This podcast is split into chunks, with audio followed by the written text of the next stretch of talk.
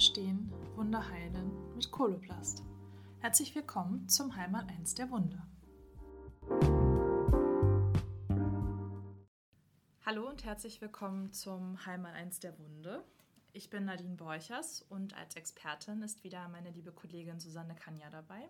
Hallo Susanne. Hallo. Wir haben ja in der letzten Folge über oberflächliche Hautverletzungen gesprochen und da hat sich unter anderem Masi bei mir eingebrannt. Es ging ja äh, um Hautreste bei einem Pflaster, was man äh, von der Haut abreißt sozusagen. Und äh, kannst du uns noch mal kurz abholen, was war Masi noch mal genau? Masi sind, sind alle Läsionen, die durch Pflaster entstehen. Also man kann einfach sagen, Masi ist der, ist der Begriff oder der Oberbegriff für jegliche Art von Veränderung der Haut durch Pflaster. Das kann sein Rötung, das kann sein Pickelchen, das kann sein Juckreiz, das kann aber auch sein oberflächliche Hautläsion, indem ich sozusagen die Pelle abziehe zusammen mit dem Pflaster. ja, das ist alles unter Marsi subsumiert. Äh, und wenn man den Begriff jetzt auseinander nimmt, das muss ich jetzt nochmal einmal erklären, für die, die es jetzt beim letzten Mal nicht gehört haben, auch wenn sich das furchtbar anhört, muss ich sagen. MASI ist die Abkürzung für Medical Adhesive Related Skin Injuries, also Hautverletzungen, die durch medizinisch klebende Dinge hervorgerufen werden. Kurz Pflasterschäden. Ist vielleicht noch ein bisschen einfacher als der englische komplette Name, genau. aber ich glaube, Masi äh, finde ich da auch ganz einprägsam eigentlich. Ja, wenn man, wenn man nicht dann die Begriffe auseinander nimmt. Das ne? stimmt. Also ich finde, das finde ich schon irgendwie kompliziert. Das muss sich irgendjemand am Schreibtisch ausgedacht haben. Wahrscheinlich, ja. das wird, da, auf sowas wird ein Praktiker nicht kommen. ja. Eigentlich ist dann unser größtes Ziel ja, die Masi im Prinzip zu verhindern, richtig? Ja. Deshalb ist, ist das Thema, sag ich mal, Haftung, wie stark haftet ein Verband auf der Haut, ein total wichtiges Thema, weil äh, das Dilemma ist, wenn ich etwas habe, was stark haftet auf der Haut, dann klebt das Bombe. Ja, das geht nicht ab. Selbst wenn ich jetzt in den Schuh reinrutsche oder so, das geht nicht ab. Aber ich, ich zahle den Preis, dass wenn ich es abmache, ich vielleicht die Pelle in der Hand habe. Will ich auch nicht. Also was will ich denn eigentlich? Das heißt, ich muss eine Balance finden zwischen der Haftung auf der einen Seite, die ich ja haben will, mhm. und der Hautfreundlichkeit auf der anderen Seite, die ich ja auch haben will. Aber beides geht nicht. Das ist wie dusch mich und mach mich nicht nass. Ja? Das heißt, ich muss irgendwie gucken, jeder Hersteller muss entscheiden, wo ist da meine Balance bei dem jeweiligen Produkt. Und wo setze ich jetzt gerade den Fokus auch noch mehr drauf in dem Fall, genau. was ja dann auch wieder von den unterschiedlichen Arten von Hautverletzungen dann abhängt. Genau, also was ist die Zielgruppe sozusagen für den Verbandstoff, den ich da jetzt auf den Markt bringe? Genau. Und wenn wir da jetzt zum Beispiel ähm, anfangen und so die einzelnen Arten von, von Haftungen durchgehen würden, da fallen mir jetzt spontan auch die Hydrokolloide ein. Mhm.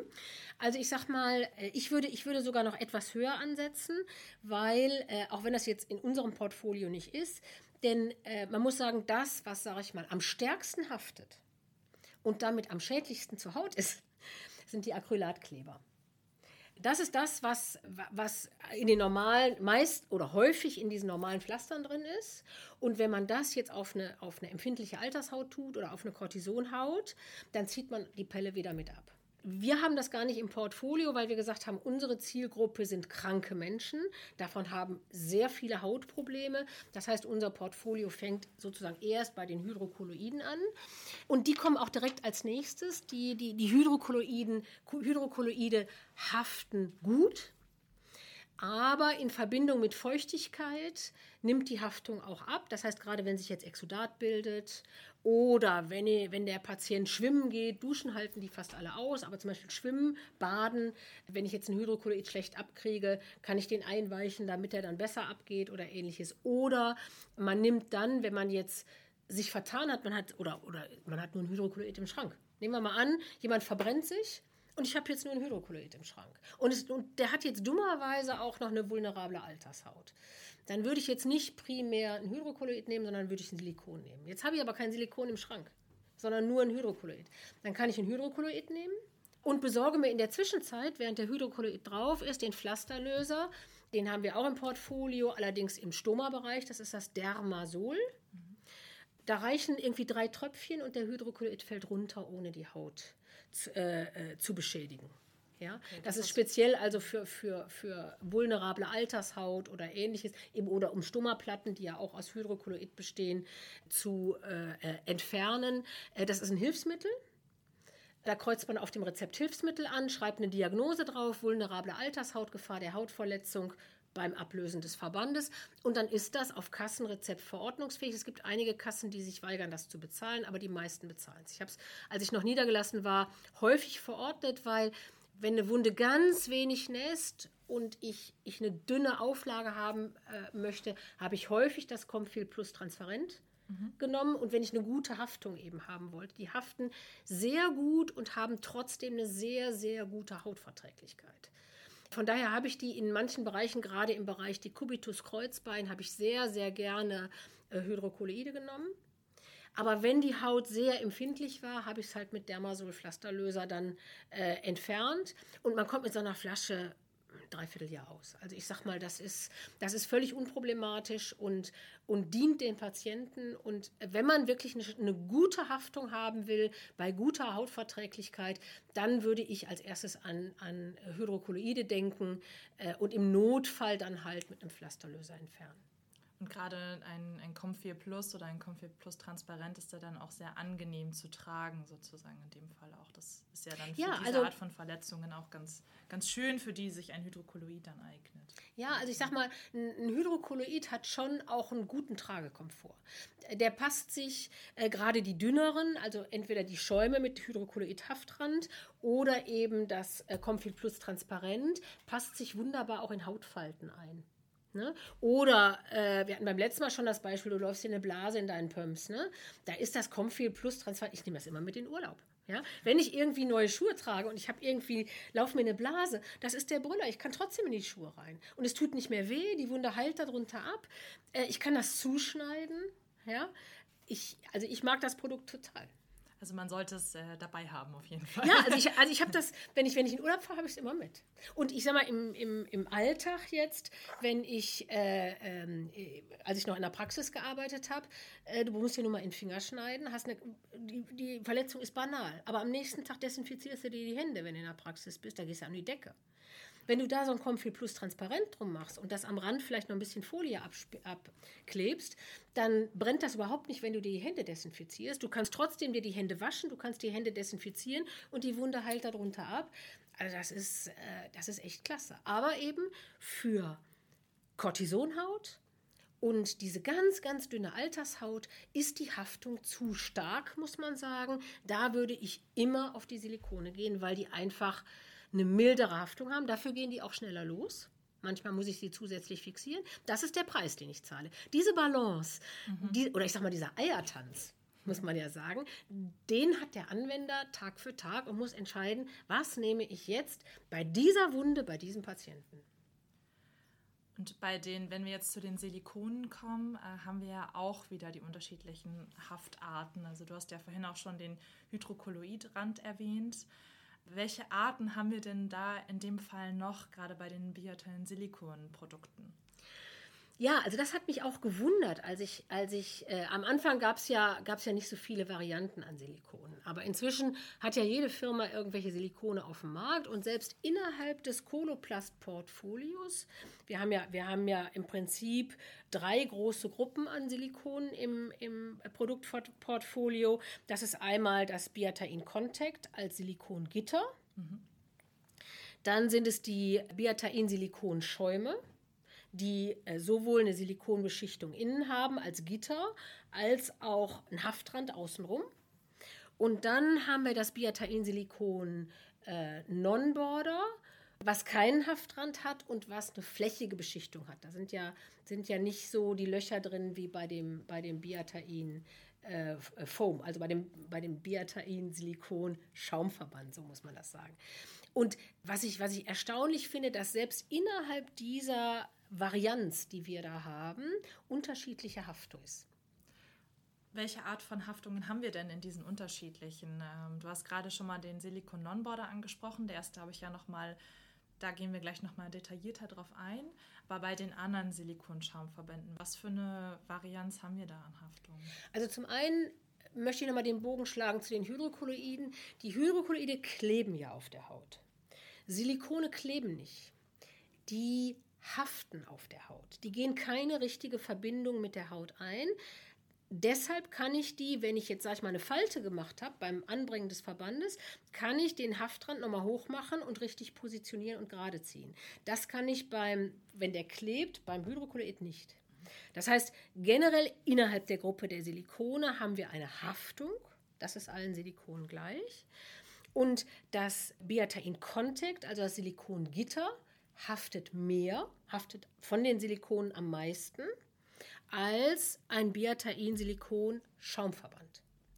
Der haftet etwas weniger und noch weniger haftet der Biatain-Silikon-Non-Border. Äh, also wenn man eine Abstufung machen möchte innerhalb der Silikone, dann innerhalb der Silikone stärkster, stärkste Haftung bei Biatain Contact, mittlere Haftung bei Biatain Silikon Foam, leichteste Haftung bei Biatain Silikon Non-Border.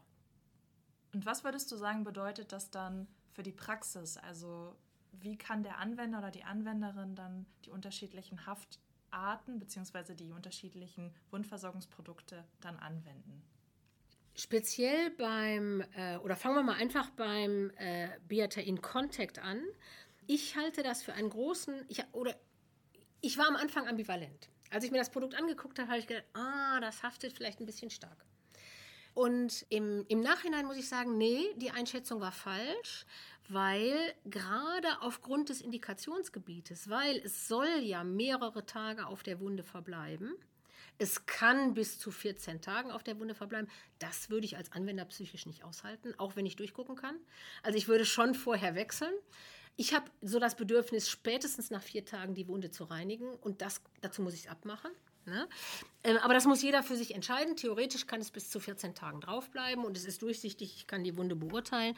Aber gerade vor diesem Hintergrund, ich will es mehrere Tage auf der Wunde belassen und nur den Deckverband, welcher auch immer das ist, wechseln dann macht es ja Sinn, dass das stärker haftet, weil wenn das nicht stark haften würde und das Exudat ist irgendwie, äh, hat sich mit dem Deckverband verbunden und ich mache, ich mache den Deckverband ab, dann würde ich ja das Contact mit runterziehen und damit ein teures Produkt in Müll schmeißen, was ja noch hätte länger draufbleiben können. Und von daher bin ich eigentlich jetzt im Nachhinein sehr froh, dass es stärker haftet, weil genau so kann ich auch die Indikation umsetzen, indem ich sage, es soll, es gibt eine Wundruhe. Ich kann zum Beispiel bei Skin Tears oder nach Blasen, wo, wo ich möchte, dass ein Teil der Blasendecke wieder festwächst, kann ich das fixieren mit diesem Kontakt und, und äh, es bleibt drauf liegen und ich wechsle nur die Saugkomponente oben drüber. Ich habe also ein Zwei-Komponentensystem. Gerade da macht es Sinn, dass eine stärkere Haftung ist. Sollte ich jetzt mal eine Kortisonhaut haben und sagen, oh, ob ich das jetzt abkriege, habe ich doch ein bisschen Schiss, das jetzt abzuziehen und nicht, dass ich dann eine Marsi bekomme. Das, das wollen wir auf keinen Fall. ne? Ähm, dann habe ich die Erfahrung gemacht, wenn man das mit einer tensithaltigen Wundspüllösung besprüht oder die drüber gießt irgendwie und ein Momentchen wartet, Tensit äh, ändert ja die Oberflächenspannung, dann lässt sich auch das Kontakt, dann fällt es fast von selber runter.